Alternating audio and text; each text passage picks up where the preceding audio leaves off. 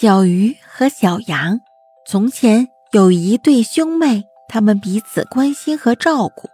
可是他们的母亲去世后，来了一个坏心肠的继母。继母讨厌这对兄妹，她懂得魔法，就念起咒语，把哥哥变成一条小鱼，妹妹变成了一只小羊。可怜的小鱼在池塘里游来游去，非常苦恼。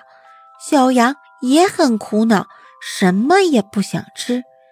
有一天，来了几位陌生的客人，狡猾的继母觉得这是个很好的机会，于是叫来厨师，对他说：“你去把草地上的那只羊抓来，做成羊肉串，给客人吃吧。”厨师什么也不知道，所以抓来了那只小羊，放在厨房里。池塘里的小鱼看见了这一切，于是游啊游，来到了池塘边的水沟。小羊对着水里的小鱼说：“救我，救我！”小鱼也深深的叹气，可他什么办法也没有。他们两个哭啊哭，很悲伤。厨师一听。小羊能讲话，而且小鱼也在悲伤的叹气，吓了一大跳。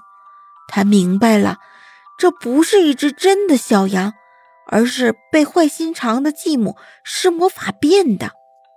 于是他轻轻地说：“别哭了，我不杀你了。”厨师牵来了另一只市场里买来的羊。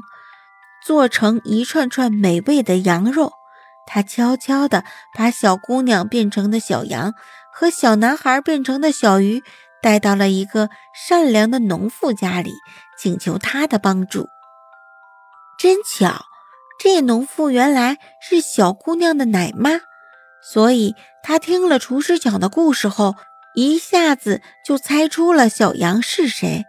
他带着小羊和小鱼来到了一位女预言家那里。女预言家本领很大，她叽里咕噜念了几句咒语，把小羊和小鱼变回了原来的样子。后来，农妇带着两个小朋友住在大森林的小木屋里，过着贫穷但幸福的生活。